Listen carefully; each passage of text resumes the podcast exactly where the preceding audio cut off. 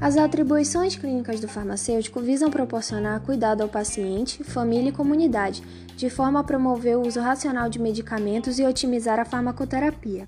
com o propósito de alcançar resultados definidos e que melhorem a qualidade de vida do paciente.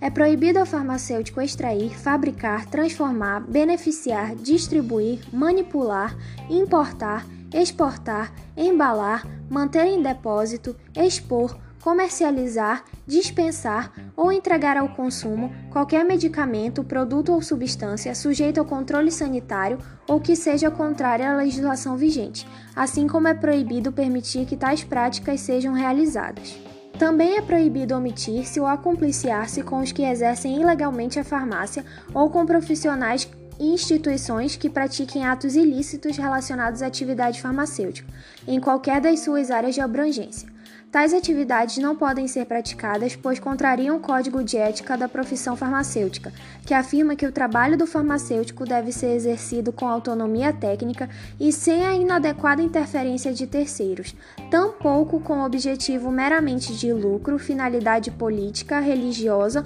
ou outra forma de exploração em desfavor da sociedade, e que o mesmo deve cumprir as disposições legais e regulamentares que regem a prática do profissional no país, sob pena de aplicação de sanções disciplinares e éticas regidas por este regulamento.